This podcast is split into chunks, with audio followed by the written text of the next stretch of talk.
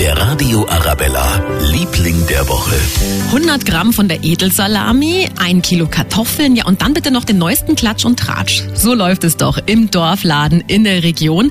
Der in Farchand im Landkreis Garmisch, der ist diese Woche sogar zu Deutschlands Dorfladen des Jahres gewählt worden. Peter Böhmer ist der Inhaber und er hat uns verraten, was seinen Laden so besonders macht. Viele Kunden kommen rein, weil es bei uns Sachen gibt, die gibt es woanders nicht. Also das Mehl aus der regionalen Mühle, dann regionalen Honig, Gurtbrot, Gurtenkäse, Gurdiwurst.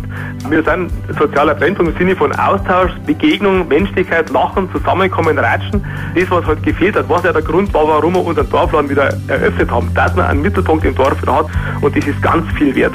Auf kleinster Fläche alles, was wir zum Leben brauchen, plus ein offenes Ohr für alle, die hier einkaufen. Darum sind sie alle unsere Lieblinge der Woche, die Dorfläden in München und der Region. Der Radio Arabella, Liebling der Woche.